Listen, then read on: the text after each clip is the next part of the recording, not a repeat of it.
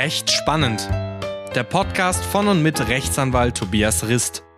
Hallo und herzlich willkommen zu einer neuen Folge. Mein Name ist Tobias Rist. Ich bin Rechtsanwalt und Fachanwalt für Familienrecht und Medizinrecht in Stuttgart. Schön, dass Sie wieder dabei sind. Hallo an diejenigen, die das erste Mal zuhören.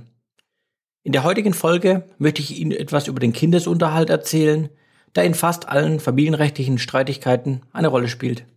Also, Sie erfahren, wer Anspruch hat, wie lange und in welcher Höhe. Und wer noch bis zum Ende durchhält, bekommt noch eine Bonusinfo, ein Zuckerle, wie wir Schwaben sagen, und erfährt, was gerade in der Diskussion ist, da der BGH das aktuelle System des Kindesunterhaltes teilweise kritisiert hat. Legen wir los. Es geht um Kindesunterhalt, also den Unterhalt, der dem leiblichen Kind zusteht. Dieser ist völlig unabhängig beispielsweise von dem Ehegattenunterhalt, der explizit für diesen bezahlt wird. Gleichwohl natürlich bei der Berechnung des Ehegattenunterhalts der Kindesunterhalt berücksichtigt wird. Aber zurück zum Anfang. Wem steht der Kindesunterhalt zu? Hier müssen wir grundsätzlich erstmal von drei Szenarien ausgehen.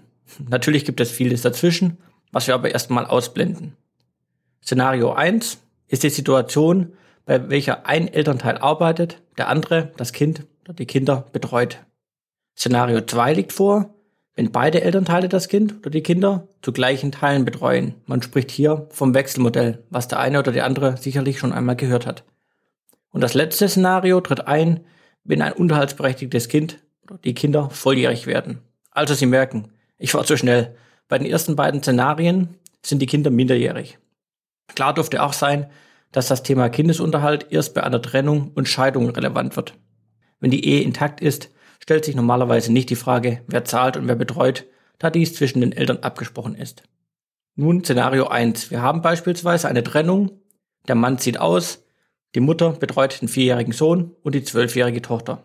Den Kindern steht nun ein monatlicher Kindesunterhalt zu, der zu Händen der Mutter bezahlt wird vom Vater in unserem Beispiel.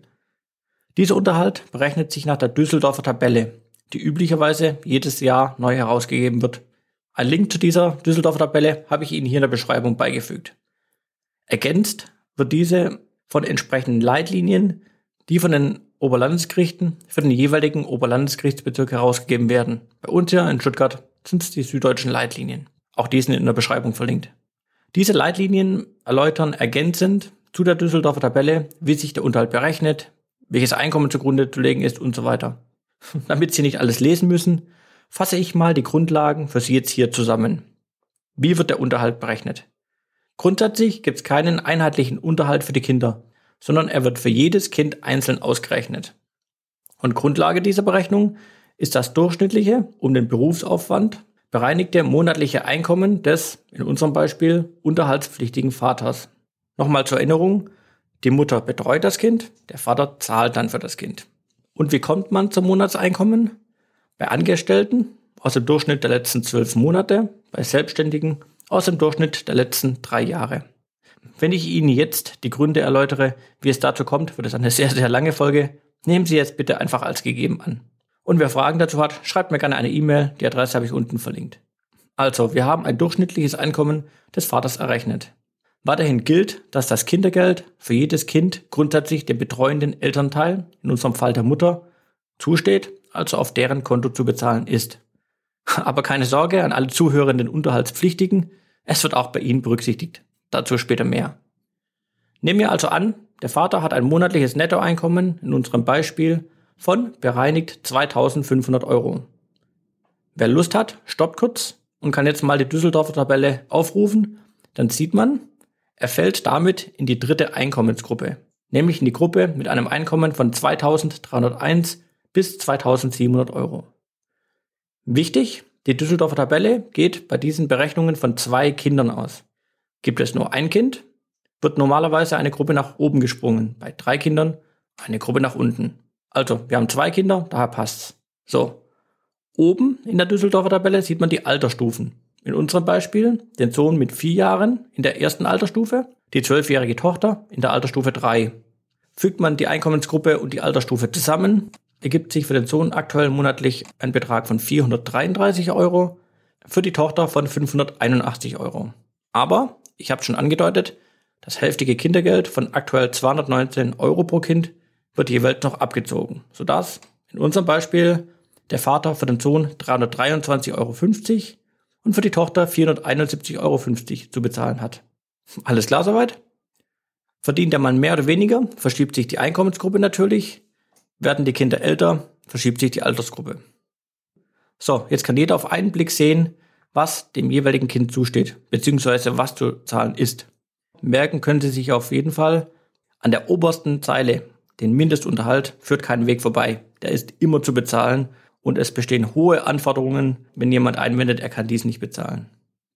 Also, jetzt sagen sich viele, mit 323,50 Euro komme ich im Moment nie aus, denn der kleine Pierre Gilbert hat doch Geigenunterricht, geht in Sportverein, braucht Essen für die Schulmensa, Kieferorthopäde und so weiter. Richtig?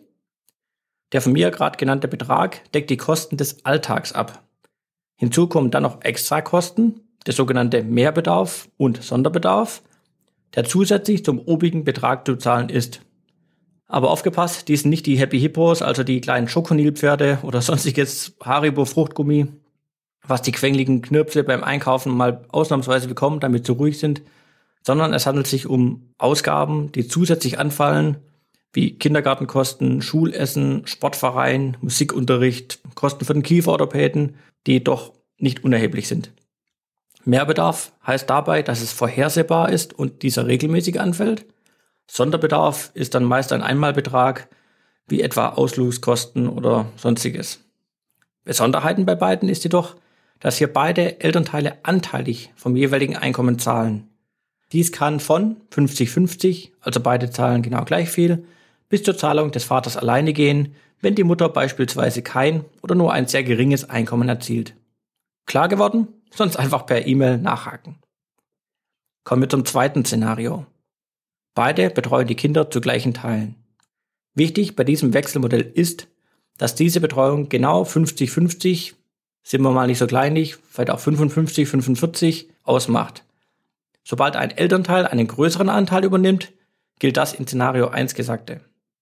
Haben wir aber nahezu eine Aufteilung von 50 zu 50, muss grundsätzlich keiner Unterhalt zahlen und das Kindergeld wird aufgeteilt. Hier fangen aber dann meist die Streitigkeiten an, insbesondere ob ein solch größerer Betreuungsanteil besteht, eines Elternteils, um den Kindesunterhalt zu bekommen. Alles klar zu diesem Szenario? So, letztes Szenario. Ein Kind oder die Kinder werden volljährig. Dann gibt es keine persönliche Betreuung mehr. Das heißt, beide Elternteile sind barunterhaltspflichtig, müssen also zahlen. Dies dann aber, wie beim Mehr- oder Sonderbedarf, abhängig von einer Quote vom jeweiligen Einkommen. Verdienen beide also gleich viel, dann 50-50 und so weiter. Besonderheit, das Kindergeld wird voll abgezogen und der offene Betrag wird dann aufgeteilt. Auch ist wichtig, der Kindesunterhalt wird dann direkt an das Kind bezahlt und nicht mehr an den betreuenden Elternteil. Den gibt's ja nicht mehr. Besonderheiten wie ein eigener Hausstand und so weiter können Sie in den Leitlinien nachlesen. Und wie lange ist der Unterhalt dann zu zahlen? Grundsätzlich bis die Volljährigen die Schule, die Ausbildung oder das Studium beendet haben. Erzielt das Kind aber beispielsweise ein eigenes Einkommen, wird dieses auch voll abgezogen. Aber das Thema volljährigen Unterhalt ist ein sehr umfangreiches Thema. Aus diesem Grund gibt es dazu mal eine eigene Folge.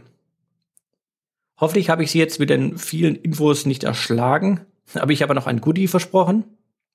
Und zwar folgendes. Grundsätzlich hört die Düter, wie Sie vielleicht auch jetzt schon gesehen haben, bei einem Monatseinkommen von 5.500 Euro auf. Was passiert danach? Gute Frage. Auch das hat der BGH im September 2020 bemängelt. Früher konnte man im Einzelfall nach einem konkreten Bedarf rechnen und musste darstellen, was monatlich für das Kind ausgegeben wurde. Aber das überzeugte den BGH nicht und er verlangte in seiner Entscheidung eine Nachbesserung. Und leider, oder Sie können sich denken, daran hapert es noch. Aber die ersten sind mittlerweile übergegangen, die Düsseldorfer Tabelle fortzuführen und bis zu einem Monatseinkommen von 11.000 Euro die Tabelle zu ergänzen. Sollten Sie als unterhaltsberechtigt bzw. Ihre Kinder sein und der Unterhaltspflichtige verdient monatlich mehr als 5.500 Euro, lohnt sich jetzt ein genauer Blick, denn die Fahnenstange ist aktuell neuerdings noch nicht erreicht. So, jetzt habe ich viel erzählt. Ich hoffe, Sie hatten wieder die berühmten Aha-Momente und ich konnte Ihnen das Thema erläutern. Wenn Sie Fragen zu einzelnen Punkten haben, bitte einfach per E-Mail, in den sozialen Medien, per Telefon bei mir melden. Generell freue ich mich selbstverständlich auch weiterhin über Feedback, Anregungen, Fragen oder Themenwünsche, die ich in den weiteren Folgen gerne aufgreifen möchte. Jetzt sage ich ein weiteres Mal Danke fürs Zuhören. Ich freue mich auf die kommenden Podcasts. Ihr Rechtsanwalt Tobias Rist.